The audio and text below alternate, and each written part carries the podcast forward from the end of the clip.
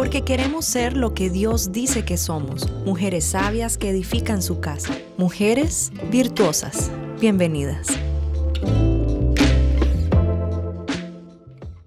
Dios les bendiga, espero que todas se encuentren muy bien. Les damos la bienvenida a Virtuosas. Este es un espacio en donde queremos que el Señor pueda trabajar en nosotras. Es un espacio de enseñanza para que Él nos pueda moldear y nos pueda llevar a ser esa mujer virtuosa que edifica su casa. Estamos aquí emocionadas, les queremos contar que vamos a tocar temas del diario vivir. Son situaciones que podemos enfrentarnos una vez comenzamos nuestra vida matrimonial, puede ser situaciones con nuestros hijos, con nuestra pareja, o cómo balancear la vida laboral o ministerial. Y, y, bueno, esperamos que sea de mucha bendición. Hoy me acompaña la hermana Teresa de Reyes. Teresa, Mónica. Nos acompaña Tere. Eh, ella, además de, tener un liderazgo aquí en el ministerio, también es psicóloga clínica, es, tiene máster en psicología clínica y también una especialidad en adicciones, así que sabemos que nos va a aportar muchísimas cosas muy importantes. Hermana Tere. Ay, Tere. Tere. Tere, Mónica, por pura misericordia de Dios realmente y contenta de poder estar aquí en este vino nuevo y aceite fresco con estas hermosuras, también mujeres de Dios. Y hoy vamos a hablar de un tema de mucha importancia que es la infertilidad. ¿Qué es infertilidad? Bueno, a preguntas tan complicadas, respuestas sencillas. Es cuando alguien no puede tener bebé y que ha pasado un buen tiempo, se puede decir que una infertilidad primaria en un lapso de un año sin eh, estar planificando, entonces ya se considera de que puede haber eh, un nivel de infertilidad en nivel primario pero hoy nosotros vamos a platicar de eso, sabemos que traemos un mensaje de esperanza, traemos un testimonio hermoso, por eso está aquí la señora, la, señora joven, la joven señora Indiana de Argueta, que ella tiene un testimonio de vida muy hermoso que en todo el transcurso del programa lo vamos a poder escuchar y vamos a poder eh, cobrar ánimo si hay alguien que nos esté escuchando que pues dice, pues este tema es para mí. Así es. Bienvenida, Indy. Bienvenida. Pues que muy feliz, muy honrada, muy agradecida con el Señor porque podemos compartir ese testimonio. No se queda en nuestra historia. Yo sé que muchos lo presenciaron, pero qué hermosa oportunidad de poder compartirlos. Así que gracias a ustedes por invitarme. gracias por estar aquí. Sí, muchas gracias. Pues bueno, la verdad es que este es un tema em, que puede resultar difícil de tocar, pero es porque también como sociedad lo hemos... Em, o sea, creo que Mónica, hay momentos, yo lo miraba que de una parte teológica, eh, no hay presión para que si la mujer vale más o vale menos porque tiene o no tiene hijos, es más del lado cultural. La presión es cultural. En todo lo que nosotros podemos ver en la Biblia, no vemos a un Abraham presionando a Sara para que le diera un hijo, no vemos a un Isaac molesto con Rebeca porque no, no podía concebir, al contrario, él va y ora por ella. Eran ellas las que se impacientaban por cuestión de cultura, por cuestión de presión. Más que todo yo lo veo cultural. Bíblicamente, teológicamente, nosotros no nos deja ver una luz, la palabra que diga que la mujer la, la señalaban o la minimizaban o la maximizaban porque tuviera o no tuviera hijos. Y qué pesar porque la verdad que nosotros como sociedad lo hemos vuelto como un tabú, es un tema que no queremos exteriorizar. exteriorizar. y que muchas personas están sufriendo. Eh, yo estaba viendo que según la OMS la infertilidad es un problema de salud mundial que afecta a millones de personas, son 48 parejas 48 mil, ¿cómo? 48 millones, de parejas. Exagerado. Y son 186 millones de personas que tienen infertilidad. Y, y, qué difícil porque desde niñas, desde que somos chiquitas, nos encontramos con que nuestro primer juguete o nuestro primer regalo es una muñeca a la que tenemos que alimentar, darle pepe, darle, cambiarle los pañales. ¿Te acuerdas hasta los chupetes que sí. Bueno, entonces qué triste que avanza nuestra vida, nos idealizamos y llega la etapa ya, nos casamos, esperamos dos años, que es lo que se suele decir, no, a los dos años voy a ser mamá. Y llega el momento y resulta que llega un doctor y te dice, no, no, no, no vas a poder.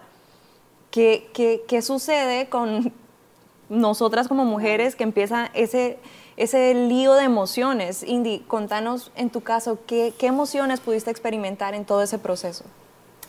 Bueno, fueron muchas, de verdad que muchas. Y, seis años sufrimos de infertilidad con mi pareja, digo, sufrimos porque un poquito más, perdón, más adelante vamos a explicar un poquito. eh, detalles, pero lo primero que, nos tomó fue como ansiedad. Eh, pues estábamos en un medio, como tú dijiste, de que nuestras amistades se casaron casi como al mismo tiempo, entonces todas estaban rodeadas de bebés y nosotros no. Pero no, nunca pensamos que teníamos problemas, sino simplemente, bueno, nos estamos cuidando, eh, en dos años va a pasar, pero no pasó. Eh, pero entrando un poquito a lo que tú comentaste, si fue mi caso, por ejemplo, eh, yo, te comentaba ayer que yo desde niña siempre tuve como un temor de, de, no poder ser madre, sin alguna explicación, alguna razón del por qué, pero sí tenía eso en mi mente. Luego en mi adolescencia fui a visitar a un médico porque padecía muchos dolores menstruales. Entonces eh, el doctor sin, eh, pues tal vez sí, quería decir como prudencia, pero sí cabal, sin anestesia, me hizo saber así, Indiana, usted no va a poder concebir hijos, hágase la idea de que usted y su esposo van a adoptar. Pero yo tenía 16 años. Claro, eso marcó mi vida, literalmente, pero no no lo conceptualizamos o no lo vivimos hasta que ya llegué al matrimonio, hasta el momento que me tocaba ejercer ese rol de mamá. Y ya empecé a revivir esos sentimientos de ansiedad, de temor, los primeros años, los primeros años en los que empezamos a afrontar esa palabra infertilidad. ¿Y alguna vez sentiste enojo, frustración? obviamente frustración, pero enojo.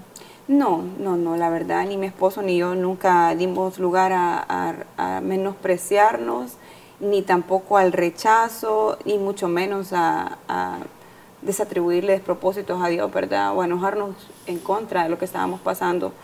Entonces, eso creo que nos ayudó bastante, bastante como a, enfocarnos como matrimonio en lo que seguía adelante. Y eso es lo importante, Mónica, Indira, que muchas veces hay alguien que se le considera el padre de la, uno de los padres de la psicología, que es Albert Ellis, que dice que no son los momentos de crisis difíciles y angustiosos que nos pasan en la vida lo que nos detiene, sino es la interpretación de lo que nosotros hacemos de esos momentos difíciles. Eso es lo que nos detiene o nos potencializa. Entonces creo que ahí es muy importante el poder tener esa comunicación mientras llegue esa noticia, que como dice Indira, no fue así como tan agradable, no fue con anestesia, cómo es el impacto cuando alguien recibe una noticia. Entonces es la manera como yo interpreto, ok, este no es el tiempo porque cuando nosotros nos vamos y vemos el original de la palabra infertilidad o esterilidad, dice que es como que le han extirpado sus órganos productores y tiene que ver con duelo, tiene que ver con tristeza, tiene que ver con llanto. Entonces, todas esas emociones las está experimentando a alguien que le dan una noticia así, cuando fue eh, Indiana donde el doctor. Entonces, ¿cómo se enfrenta? Pues con una interpretación saludable, digo yo, porque él dice que nosotros tenemos que interpretarlo de la mejor manera y tenemos que a veces ir quitando esas ideas poco racionales y poco realistas, que más que todo se generan por el entorno cultural, por la presión de, de, la sociedad, de las amistades, y entonces es ir y decir, estoy lista yo para poder asumir este reto, para asumir este compromiso lo, agarro y digo, tengo la oportunidad de crecer. ¿Por qué no se puede ahora? Porque de repente yo tengo que crecer maduramente, ser madura, poder sobrellevar esto, aprender a valorarme, a cuidarme, amarme yo para estar lista para cuidar a esta nueva persona que viene. Y, que, y empezamos a enfocarnos de esa manera positiva y ahí cuando menos acuerde puede pasar uno, dos, tres, cuatro, cinco, seis años, pero si estamos de la manera correcta, como lo hizo en este caso eh, Indiana. Y me, gusta lo de prepararnos por mientras llega, ¿verdad? Creo que es algo que tenemos que hablar, pero me llamó la atención una palabra que, usted dijo, Tere, y es duelo. Y es que mucha gente puede decir, ¿qué tiene que ver infertilidad con duelo? pero, pero realmente así es, o sea, dicen que todo dolor muy fuerte causado por una pérdida o por algo que puede ser la ilusión, es un duelo. Entonces, definitivamente las personas que pasan por esta situación de infertilidad están en duelo. No, y, qué bueno que lo comentás, porque yo no quiero plantearles a ustedes, todo fue felicidad, nos enfocamos con mi esposo en seguir un tratamiento, seguir otro, hacer otro, mentiras. O sea, hubieron noches de llanto, eh, yo no sé cantidad de veces que yo permanecí postrada en mi cuarto, en mi baño, em, llorando, pero desahogándome, así como Ana de repente cuando pidió a, Samuel, ¿verdad? Lloraba y lloraba y, Y no, no es fácil, no es fácil. Y ahorita que tú dijiste de, prepararnos, yo recibí un rema en ese momento, en, perdón, en uno de los procesos, y, decía, regocíjate, oh estéril, que no daba luz, levanta canción y da voces de júbilo. Pero más adelante dice, ensancha el sitio de tu tienda y las cortinas de tu habitación sean extendidas. No seas escasa, alarga tus cuerdas. Entonces yo decía, ¿cómo en la Biblia te dice prepárate? Porque vas a tener, pero no tenés. ¿Cómo voy a preparar la cuna de mi bebé si yo todavía no tengo un bebé? ¿Cómo voy a comprar ropa si yo todavía no soy madre, si no puedo ser madre? Entonces, eh, es un proceso bien difícil, la verdad. No es, me voy a poner un poco sentimental, creo yo.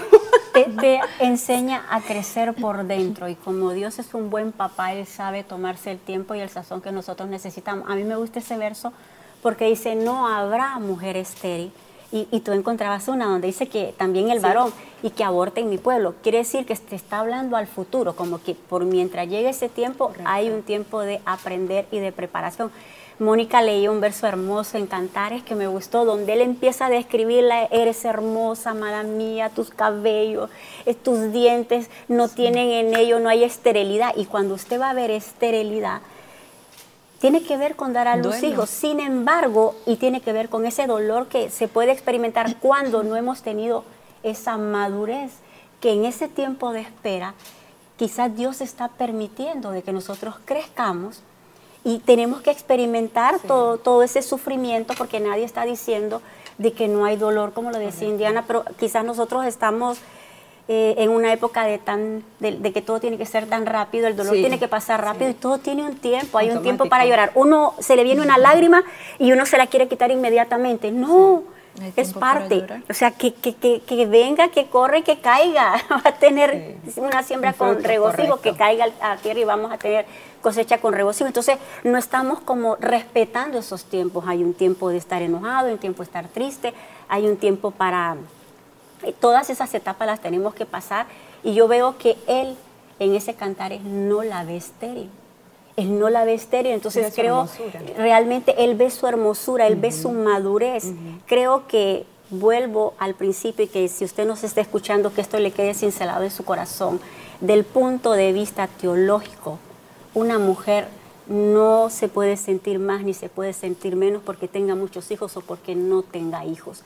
Dios ve nuestra madurez de un punto de vista diferente. De hecho, cuando Él viene y hace sombra sobre María, no sé por qué se me viene, Él es concebido de una manera no natural, y la maternidad de ella es un poco extraña porque él nunca le dice mujer, es muy despectivo. Los teólogos dicen que él era, tenía un trato bastante irreverente con ella. Mujer, he ahí a tu hijo. Eh, ¿quién es? Ahí viene tu mamá y tus hermanos. ¿Quién es? Mi, padre y mis hermanos, los que hacen la voluntad. Entonces, lo que hacen la voluntad, le decía él, de mi madre y mis hermanos son los que hacen la voluntad de mi padre. Entonces, vemos que esa maternidad no era tanto natural como nosotros la vemos por ese punto de vista cultural, que es el que más afecta que es el que más bien pone un estigma, ideas poco realistas, ideas no tan, son un poco irracionales a veces, que desvaloriza, como en los tiempos antiguos la mujer, bueno, en el Oriente, eh, en Grecia, en Egipto, o sea, bueno, en el Oriente Medio, bueno, creo que todavía aún, la mujer solo estaba mm,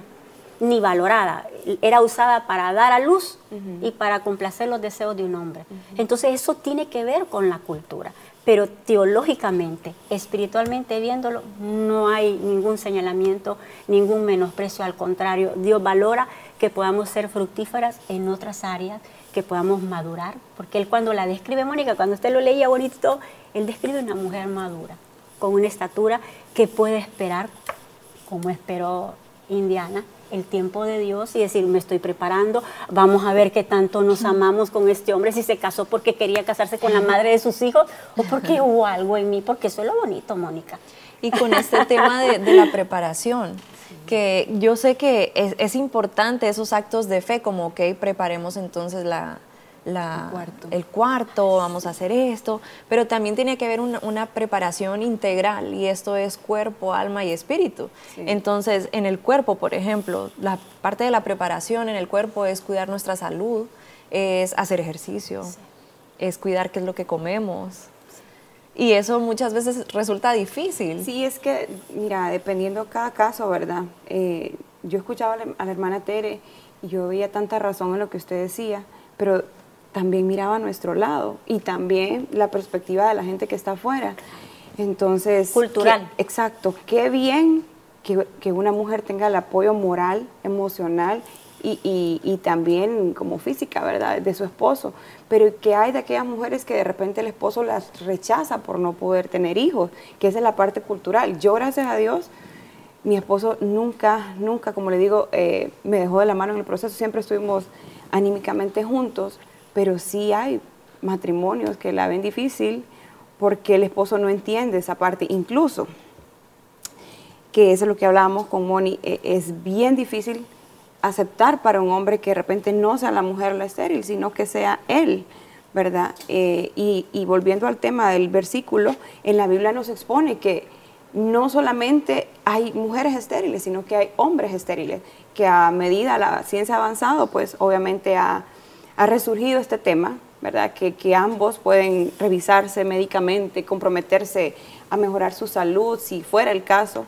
Nosotros con mi esposo nos sometimos a cirugías para poder eh, pues resolver los problemas que teníamos, porque nunca se nos dijo sos estéril, la verdad nunca fue como la palabra mencionada pero sí no podíamos concebir. Entonces era como un problema de, ir buscando qué, cuál era el problema, ¿verdad? ¿Qué pasaba? Entonces, ambos, ambos tuvimos eh, tratamientos médicos para poder llegar a, ese punto, sin quitar la gloria a Dios, porque ahora sabemos y, siempre lo mencionamos que todo pasó en el perfecto plan de Dios, que es un proceso, como decían ustedes. De repente Puede que alguien se niegue, que fue mi caso, como tú decías, un rema espiritual. Eh, nosotros con mi esposo nos negamos a una fertilización in vitro porque creíamos y estábamos convencidos de que Dios iba a hacerlo, de que no era la ciencia que se iba a oponer o iba a resolver algo que para nosotros Dios era el que iba a concebir esa vida. Pero no con esto estamos negando de que la ciencia no exista para ayudar a que el proceso pase. O sea, ¿verdad? Según la cultura y, y la percepción de cada pareja lo pueden asimilar y, y procesar este tipo de preparación. Son dos puntos que yo miraba que decía Indiana. El primero, que generalmente por cuestiones culturales y dependiendo de la pareja y de la madurez de la pareja, generalmente es la mujer la que se somete a una serie de tratamientos y tal vez el, inconveniente no es ella. Quien está teniendo ese reto es el esposo. Es cierto, automáticamente uno piensa, no pueden tener hijos, ella. No, no, es muy raro que pensemos, ay, ¿cuál ¿quién será, verdad? ¿Cuál de los dos? No, es ella, siempre es ella, ¿verdad?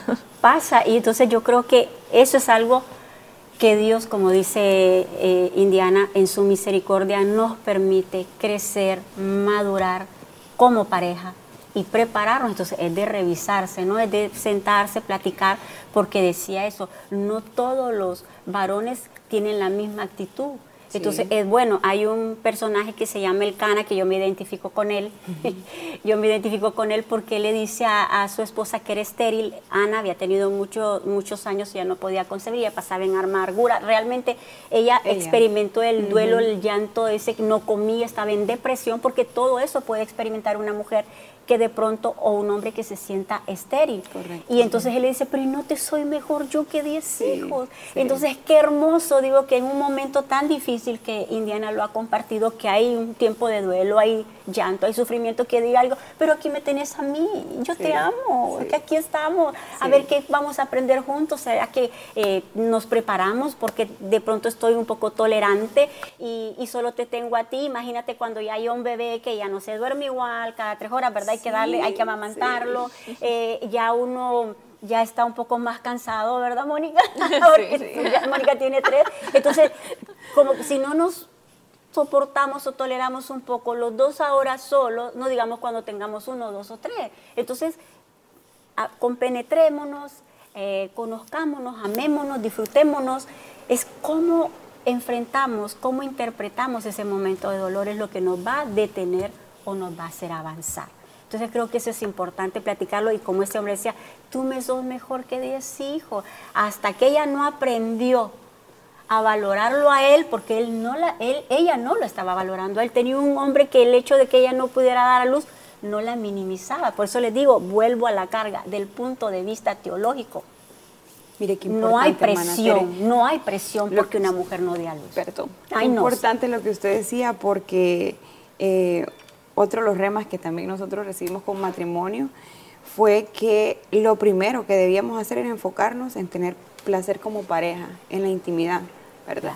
Y eso se pierde durante un proceso de infertilidad. Eh, es lo que es, o sea, no voy a mentir porque en el proceso que uno va conociendo más metódicamente la ciencia, la medicina, entonces como que va dando lugar a que el placer pues tome otro lugar, ¿verdad? Un lugar secundario. Y, y comienza la mente a trabajar, bueno, 15 días pasaron, me toca hoy. Eh, bueno, no, ahora vamos a seguir con este método. Eh, y, y ciertas cosas más que obviamente no puedo exponer públicamente, pero Aunque deberíamos de tener un tema, que es interesante hablar de esos temas. Realmente necesitamos ser educados. Claro. Pero, pero sí, entonces ya uno va como robóticamente mecanizando la intimidad con, con su pareja y, y volvemos entonces al reinicio de lo que Dios creó como el Edén, ¿verdad? Un lugar de placer. Entonces nosotros dijimos, bueno, es cierto, llegó, esto pasó creo como al cuarto año, imagínense, ¿verdad? Cuatro años de estar peleando con esto y nosotros dijimos, Dios santo, aquí reiniciemos todo lo que pasó. Pasó, o sea, no podemos hacer nada más, enfoquémonos en nosotros como pareja. Y así pasó. Y ahí fue cuando se nos dio el primer embarazo, que, prof- eh, que también nos lo profetizaron, fue una sorpresa increíble también. Y hubieron personas que, que estaban de testimonio cuando nos dieron la noticia, cinco días después lo perdimos. O sea, y estábamos en medio de un tratamiento químico para regular hormonalmente mi, mi cuerpo. Entonces en ese proceso no podíamos nosotros concebir, o sea, era imposible. Y pasó en el momento en que no podíamos, o sea, como que era Dios que me decía, ves, que no es la ciencia, no es el momento, soy yo cuando yo quiera. Entonces entramos en proceso de duelo otra vez. La primera prueba positiva de tal vez algunas 60 que mirábamos, la primera prueba positiva, Pero fue una esperanza, Indy. Yo me acuerdo, claro, obviamente el dolor de perderlo, pero, pero yo recuerdo, porque Indy y yo hemos sido amigas hace muchos años, entonces yo recuerdo ese momento cuando, claro, tal vez era difícil como decírtelo, ¿verdad? Pero lo que yo pensaba era, pero es que sí se puede, sí se puede. Es la manera de interpretar los momentos de dolor lo que te detiene, lo que te potencializa. Sí. Entonces, como quien dice, la mirada puesta en el invisible. Y, y de eso va a depender. Y creo que Dios no nos va a obviar eso, porque Él sabe que en lo que nos esforzamos, nos fortalecemos. Y eso lo fortaleció como pareja, eso fortaleció su relación. Porque pues yo, ese, ese personaje es mi favorito, porque yo, yo a veces le digo a mis hijos, bueno, cuando yo conocí a tu papá, yo lo vi, yo dije, Dios, yo me recuerdo el día que lo vi con el color de camisa de pantalón y yo dije, quiero tener tantos hijos con ese hombre. No, y el hombre te gustó, me quiero casar porque me enamoré. Yo dije, me lanzo con todo por él, ¿no? Pero no está uno pensando, o sea, ahí, ahí está el padre de mis hijos, qué bueno, pero, pero la prioridad y que al final creo que nuestros hijos, Dios nos los presta para que los preparemos y un día se en vuelo, pero la persona y para lo que debemos de estar preparados nosotros es para poder cada día ser uno solo con, con ese compañero de por vida y cuidar esa relación y que esté lo suficientemente mm, estable para cuando lleguen esas personitas darle lo mejor de nosotros. Y creo que ese tiempo Dios lo, Lo lo- permite. lo permite para que nosotros podamos crecer. Definitivamente. Pues hablando un poquito sobre, sobre la preparación que les mencionaba anteriormente, porque se me fueron, se nos emocionaron, sí, sí, sí. Estábamos, eh, íbamos a hablar sobre la espera, eh, o, mejor dicho, la preparación mientras llega, ¿verdad? Entonces hay una preparación integral en espíritu, alma y cuerpo, y entonces en cuerpo ya vimos que es eh, prepararnos con nuestra salud, con, nues- con ejercicios, eh, todas las recomendaciones del doctor, y también está la preparación del alma, que esa sería quitar el estrés o, crecer en humildad, en empatía, o sea, son tantas cosas que tenemos que ir preparándonos porque yo pienso, por ejemplo, en un matrimonio, eh, en, bueno, en mi caso yo resulté embarazada muy, muy, muy rápido. Yo me casé y a los tres meses eh, resulté embarazada y siento que ese tiempo de preparación como pareja para acoplarse en un matrimonio no lo tuve. Entonces fue de una vez casados hijos. Entonces, habían, todavía estábamos tratando de asimilar muchas cosas, como que no me gusta que deje la toalla en el piso y cosas así, ¿verdad? Entonces, eh, siempre requiere una preparación, como les decía, en humildad. ¿Y qué, qué otras cosas creen ustedes que tenemos que prepararnos en cuanto a las situaciones del alma?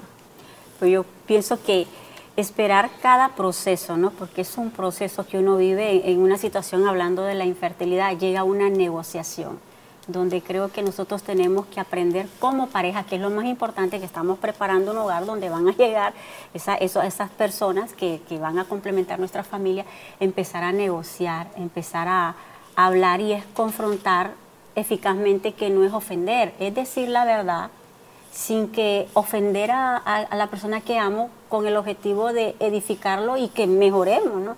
Entonces que nosotros podamos tener esa capacidad de poder decirnos con respeto nuestra verdad. Mira, eh, confrontarnos eficazmente, porque a veces uno no crece en esa madurez como pareja, en esa confianza que es vital para un matrimonio. Por eso, ¿será que se va a molestar? ¿O será que él eh, lo puede discernir, lo puede interpretar? No, el hombre no es tan emotivo como nosotros las mujeres. Nosotros tenemos gran cantidad de, contenido graso, le doy yo. Entonces, somos más emocionales, más sensibles. El hombre es práctico. Entonces, ¿qué nos cuesta sentarnos? Ah, de veras, yo no lo había visto así. Entonces, creo que eh, poder crecer en esa comunicación de pareja es para mí muy importante. Yo creo que el primer paso es afrontar y decir la verdad. Como usted lo decía, usted lo, lo, vio en el, la perspectiva de matrimonio. Para nosotros, el, el yo creo que el primer paso de crecimiento fue afrontarlo públicamente, porque no había alguien que no se acercaba y decía, ¿y para cuándo van a ser papás? Y no piensan, y es el momento, y así. O sea, em, entonces, la verdad, no sé si en algún momento negamos, creo que tal vez no, porque no sabíamos a qué nos estábamos afrontando, eh, perdón, enfrentando, pero creo que el primer paso como que demostramos de repente un poco madurez almática fue cuando alguien se nos acercaba y nos decía, la verdad, mire que no podemos tener hijos, pero ahí lo encomendamos las oraciones o, o, cuando hacía el pastor un llamado, uy, eso era lo más difícil, cuando hacía el pastor un llamado eh, de administración que, que, iban a, recibir un milagro o, o, que iban a pedir por un milagro o específicamente por fertilidad, levantarnos de nuestra silla y de repente ir yo o ir mi esposo, afrontar públicamente eso fue creo lo que más nos costó, pero fue lo que más nos liberó definitivamente. Humildad, Mónica, en la humildad, porque esas, nosotros lo hablábamos cuando estábamos platicando con Astrid, ¿se recuerda? Esas preguntas tan incómodas preguntas tan difíciles y cuándo y por qué no. Entonces, con respuestas sencillas, yo le digo a los míos, mira, hay alguien que a mí me gusta tanto, que Miguel Ángel, que pintó la capilla Sixtina, como se tardó sus buenos años, creo como cuatro, y todo el mundo dijo, ¿para cuándo? ¿Y para cuándo? Cuando termine de pintarla. O sea, yo creo que para alguien que está viviendo una situación de esa, con ese tipo de preguntas que son incómodas, que, que duelen, pues dar respuestas sencillas, pues, pues cuando venga, para ese tiempo, cuando lo que tarda en concebir. Eso es sencillo, no tener que complicarnos e ir y aprender a crecer en eso, emocionalmente ser fuertes, porque ser papás es de valientes. Necesitamos eh, madurar en ese proceso.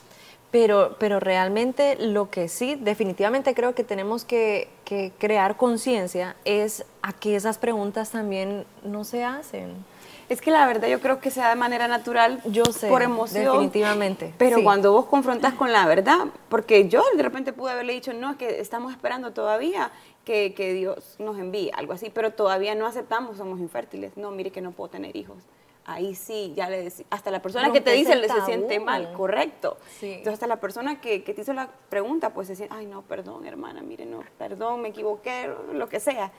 Pero ahí creo yo que es el momento, porque culturalmente siempre va a pasar, que no yo, yo lo he preguntado un millón de veces sin, sin, sin saber. Sin, la, sin tener como, sí, sin tener la intención de hacer daño, pero, pero sí, realmente es, es así, desde que nos casamos. ¿Y para cuándo los hijos? y, uno, ¿Y para cuándo el cuarto? sí, sí. Es cultural, es cultural. Sí. Sí, es cultural. Y, y sabe que también esa culpa, ¿no? Porque yo creo que, no sé, Indiana, que es la que nos puede decir, porque llega un momento en que si no somos emocionalmente maduros, podemos cargar con culpa, ay, no, no puedo dar a luz, ¿será que yo no me estoy cuidando? ¿Será que yo no estoy siguiendo como debe ser el tratamiento? Yo veo, hay un personaje que creo que es el ciego de nacimiento, ese creo que lo vimos, ¿verdad? Hermoso. Que le dice, pero ¿quién tuvo la culpa? Nadie. Eh, los papás o él, nadie, esto está sucediendo para que el nombre de Dios sea glorificado. y mire, eso es como tan liberador Sí. porque hay tantos paradigmas, hay tantas ideas irracionales, yo, bueno, porque cuando viene a, a memoria que parte de lo que significa eh, infertilidad y esterilidad es que estirpan sus órganos reproductores. Entonces, cuando a- a una mujer también le hacen una esterectomía, Mónica, una his- histerectomía, yo me recuerdo que a mí me mandaba el doctor Secundino, que es un amigo de ginecólogo, me mandaba algunos pacientitos de él que les había hecho una histerectomía, que es que, que extirpen su matriz, sus ovarios, dependiendo del mal.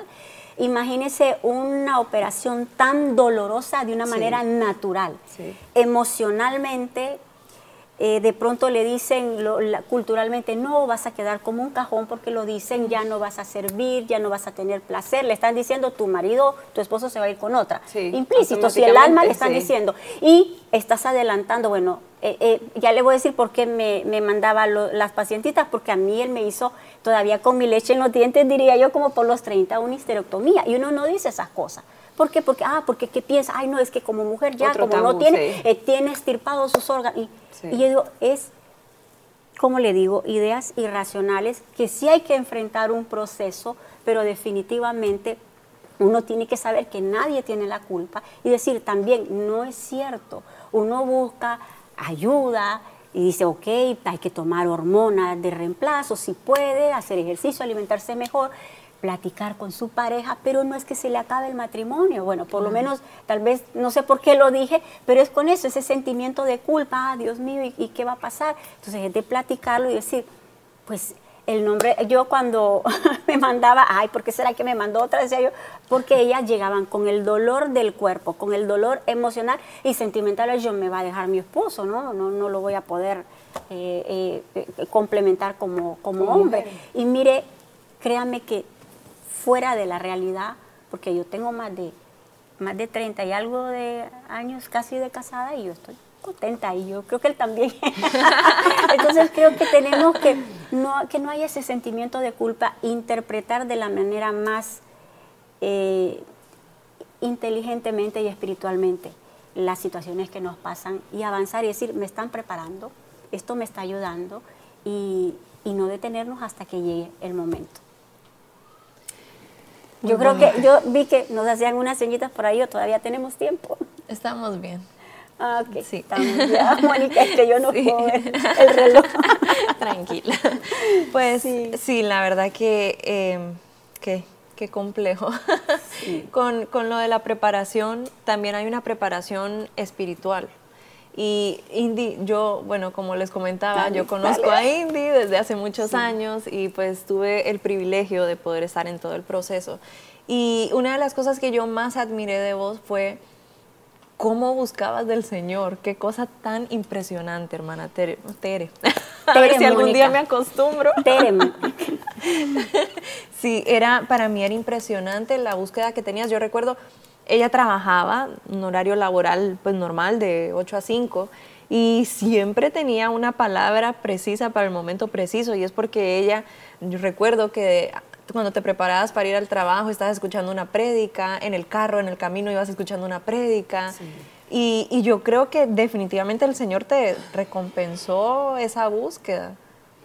Es como tú dijiste, es una es un cambio integral porque mm, no solamente, puchica, yo ahorita las escucho y yo todavía recuerdo hace, Dios mío, 10, no, nueve años tal vez, pero, mm, o menos, no, no soy buena para los números, pero yo tampoco.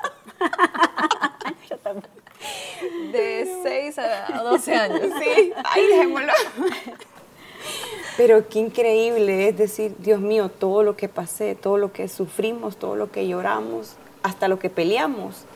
Y ahora verme reír, cambiar ese lamento en, en, alegría, qué increíble, aguas que pasaron y no van a volver, increíble. Pero, pero sí, definitivamente fue creo que un cambio por decisión propia. Porque, te soy sincera, tenés todo, todo a tu favor para para sentirte derrotada, para sentirte fracasada o sentirnos, si tu esposo te acompaña en esa carga emocional.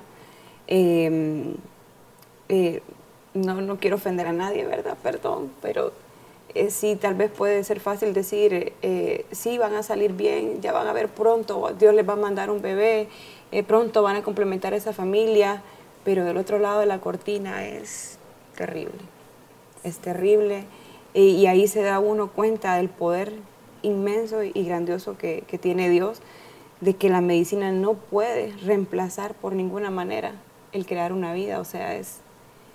Y ahí, y cabal, nos vemos tan vulnerables, tan vulnerables en esos momentos, pero sí fue decisión propia, creo yo, encontrar ese refugio en Dios.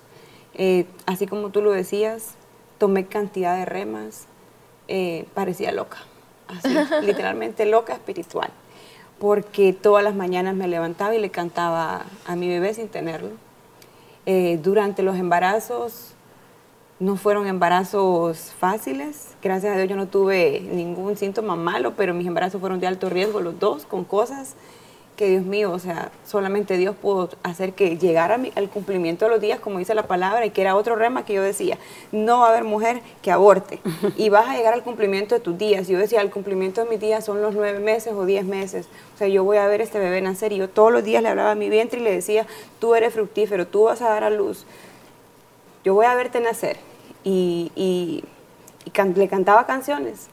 Em, y me escuchaba una prédica todos los días porque yo necesitaba recibir un rema espiritual para poder llevar esa carga mes a mes. Yo sabía que solamente en Dios recibía ese refugio. Pero sí, eh, me da, me da un poco de, risa escucharme decir, Dios mío, fue un año espiritualmente increíble para mí. Y lo celo porque yo digo, puchica, porque ahora no, ¿verdad? Pero definitivamente el estar en el en los brazos de Dios hace una carga más ligera. Ya les, les adelantaste a la audiencia que entonces tenés dos, dos chiquitinas, Rafaela y Lauren, hermosas, hermosas. ¿De cuántos años tienen? Cuatro y dos. Cuatro y dos años. Ay, bellas. bellas. Sí, la verdad, gracias a Dios nos concedió, pasó de una manera sobrenatural eh, el, anuncio de su, el anuncio de su eh, concepción, porque me anunciaron la concepción de ellos tres veces proféticamente, pero luego pasaron nueve meses y a los nueve meses yo quedé embarazada. Em, y, reviviendo la profecía, así fue. Me dieron en el ciclo de la vida, los nueve meses, no me dieron tiempo. Entonces a nosotros nos profetizaron en el 2016. Estábamos en diciembre del 2016 y ahí me entró otra vez temor. Yo dije, no va a pasar se fue el año y no pasó, y entonces, y la profecía, y tres veces, y me entró temor otra vez. Pero, pero entró. Ah. pero te vieron como la mujer de cantar. Ah, a mí me gustó ese Mónica, que dice, él la vio hermosa, la describe su cabellera, sus dientes, pero la ve como una mujer madura. Entonces creo que fue la oportunidad de que ella creciera, porque mira, eh, muchas veces uno predica más eh, dice, predica, predica, predica y si es necesario, habla con tu testimonio, no dejaste de creer, de buscar, como dice Mónica, y ah, le, predicabas a Mónica y entonces Dios, sí, yo creo que eso es lo que más lo motiva a uno y, yo quizás, ojalá que se pudieran quedar alguien que nos esté escuchando y que diga este tema es para mí con eso. De verdad Dios no nos ve infértil nunca, Él nos ve fructíferos y de esa parte de vista espiritual no nos hace más ni nos hace menos, nos da el, es el único que nos puede dar el valor que verdaderamente nosotros tenemos, valioso, y él en ese enamoramiento del cantar, él la describe como una mujer madura que creció, que tiene estatura, que tiene fe, que tiene paciencia, que puede negociar, que tiene aceptación, todas las etapas del duelo. Ahí ella pudo pasar sus momentos de dolor, de enojo, pero también pudo empezar ese proceso de negociación, de aceptación, ¿verdad? Y creo que eso es madurez espiritual. Y, y dice, ah, ya creció la niña. Entonces, ya no es una niña, ya es una mujer madura o es un hombre adulto, ya puede hacerse cargo ya de esta otra responsabilidad que es bastante fuerte, el poder ser padres. Creo que impresionante, ¿verdad? Hay, que, es que hay una parte, hermana Tere, que como dice usted, va en proceso de también cambio, porque la infertilidad no solamente es, es físicamente, ¿verdad? Tal vez para poder llegar a uno ver ese fruto tiene que corregir tantas cosas. Fructificar en otras áreas, Correcto. que es parte de lo que hablábamos. Correcto. algo integral, que tenemos que fructificar en otras áreas. Y, ¿qué les parece si aprovechamos el fluir del, tema para poder hablar eh, y dirigirnos a esas, a esas personas que, que no han podido, que todavía no pueden y que es difícil hablarlo, pero decir, bueno, ¿qué tal que en los planes del Señor no está que seamos madres de forma natural. Por ejemplo, con la medicina, yo, yo realmente sí creo que el Señor nos dio la medicina. Me parece hermoso que, ustedes hayan recibido el rema y no hayan eh, hecho lo de eh, in vitro, ¿verdad? Pero, pero yo sí creo que el Señor nos da la medicina y nos da muchas opciones para que podamos también tomar. ¿Qué, qué les parece todos estos métodos?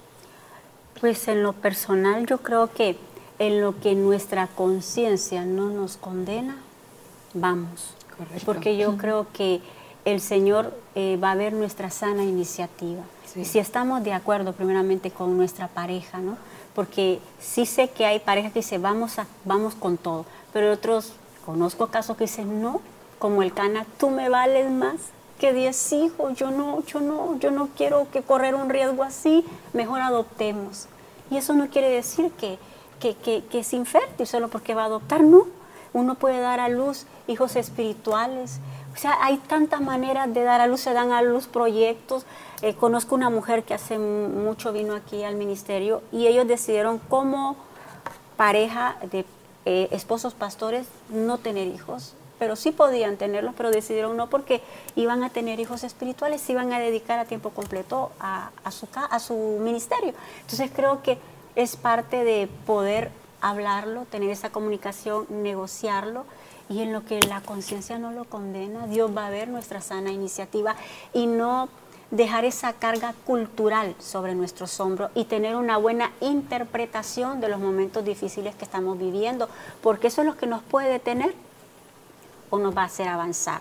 Entonces decir, ok, no está pasando ahora porque de pronto tengo que crecer, tengo que madurar, tengo que tener más paciencia con este muchacho que me está dejando la toalla en el piso, pero tengo que educarlo primero y, nos educamos, aprendemos, nos, nos complementamos para estar preparados para esto. Entonces, empezar a ver, ah, puede hacer que este tiempo, mientras esperamos, eh, no me dio la oportunidad porque me enamoré tan locamente que no terminé la carrera, terminó la carrera. Es una manera de, de fructificar, dar a, dar a luz un proyecto profesional. Hay muchas maneras de fructificar mientras llegue ese momento y si no llega, eso no quiere decir que no vamos a ser fructíferos, que no vamos a ser fértiles. Creo que todo esto es más que todo cultural. Y como decís tú, hay opciones, porque tú me hiciste una pregunta, ¿qué hubiera pasado de repente si nosotros no hubiéramos logrado ser padres naturalmente? Y me confrontaste, de verdad que me confrontaste. Y hasta se la pregunté a mi esposo, oye, ¿qué hubiéramos hecho, amor? Adoptar, amor, me dice, sí, lo mismo contesté yo, le dije yo, adoptar. Em, no fue algo que, que lo pensamos en el momento, ¿verdad? Porque obviamente yo creo que naturalmente lo que no podemos queremos, queremos eso naturalmente, correcto. Y es válido.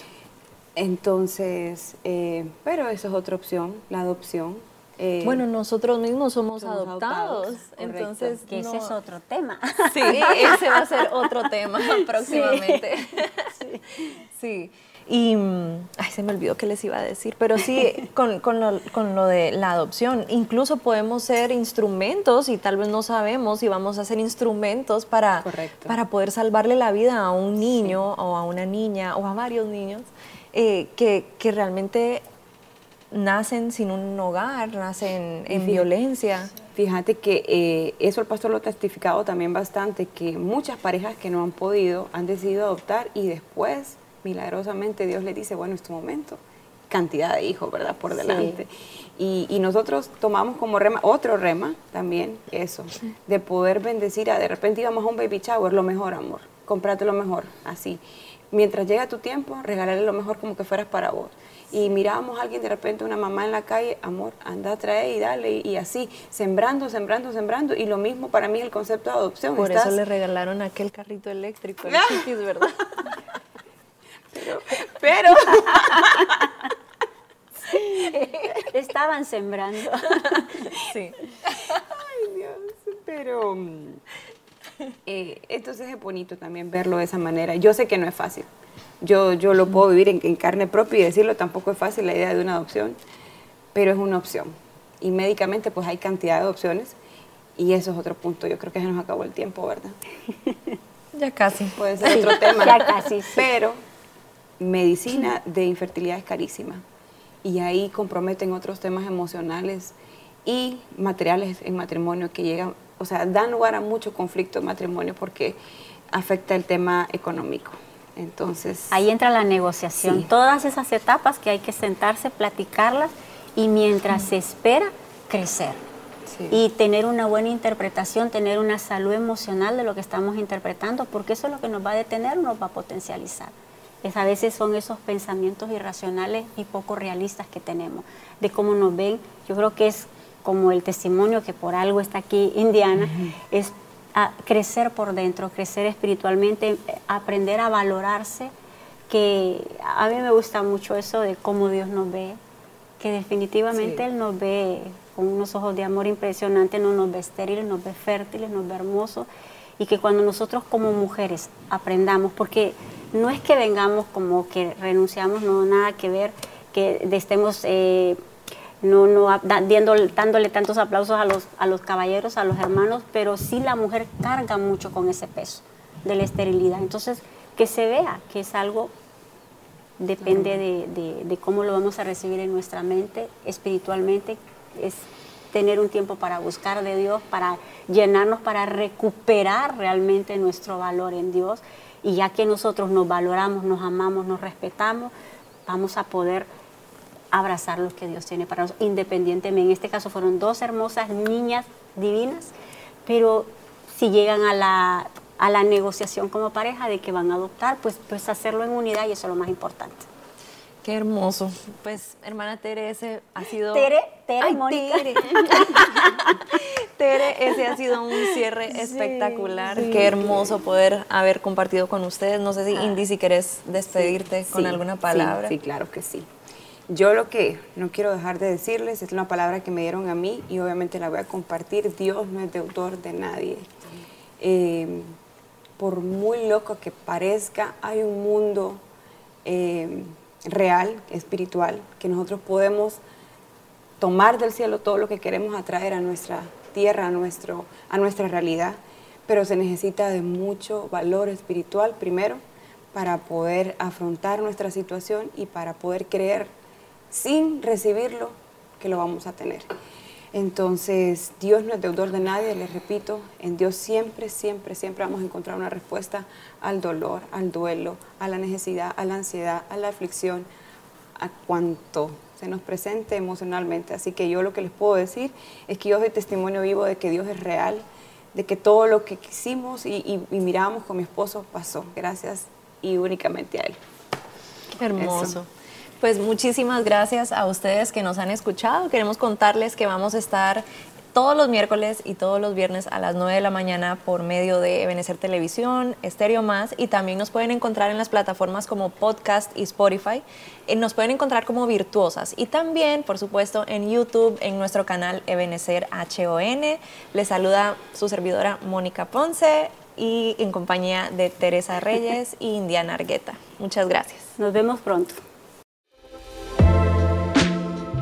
Escuchaste Virtuosas, el lugar donde aprendo a ejercer el sacerdocio que Dios me dio. Hasta la próxima.